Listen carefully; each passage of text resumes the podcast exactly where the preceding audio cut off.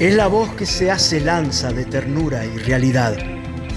Si el amor no es popular, el amor no nos alcanza. No nos alcanza. Por la antena se abalanza comunitaria y certera. Es la voz que se libera aplastando los olvidos. Es la voz que por destino tiene solo primaveras. Tiene solo primaveras. Voz de nuestra gurizada, del vecino y la vecina. Es la voz que no se inclina a hegemónicas guasadas. La memoria como espada, la verdad como bandera. Es la voz de los que esperan en la lucha esperanzada. Es la voz de la barriada. Feliz día, compañera.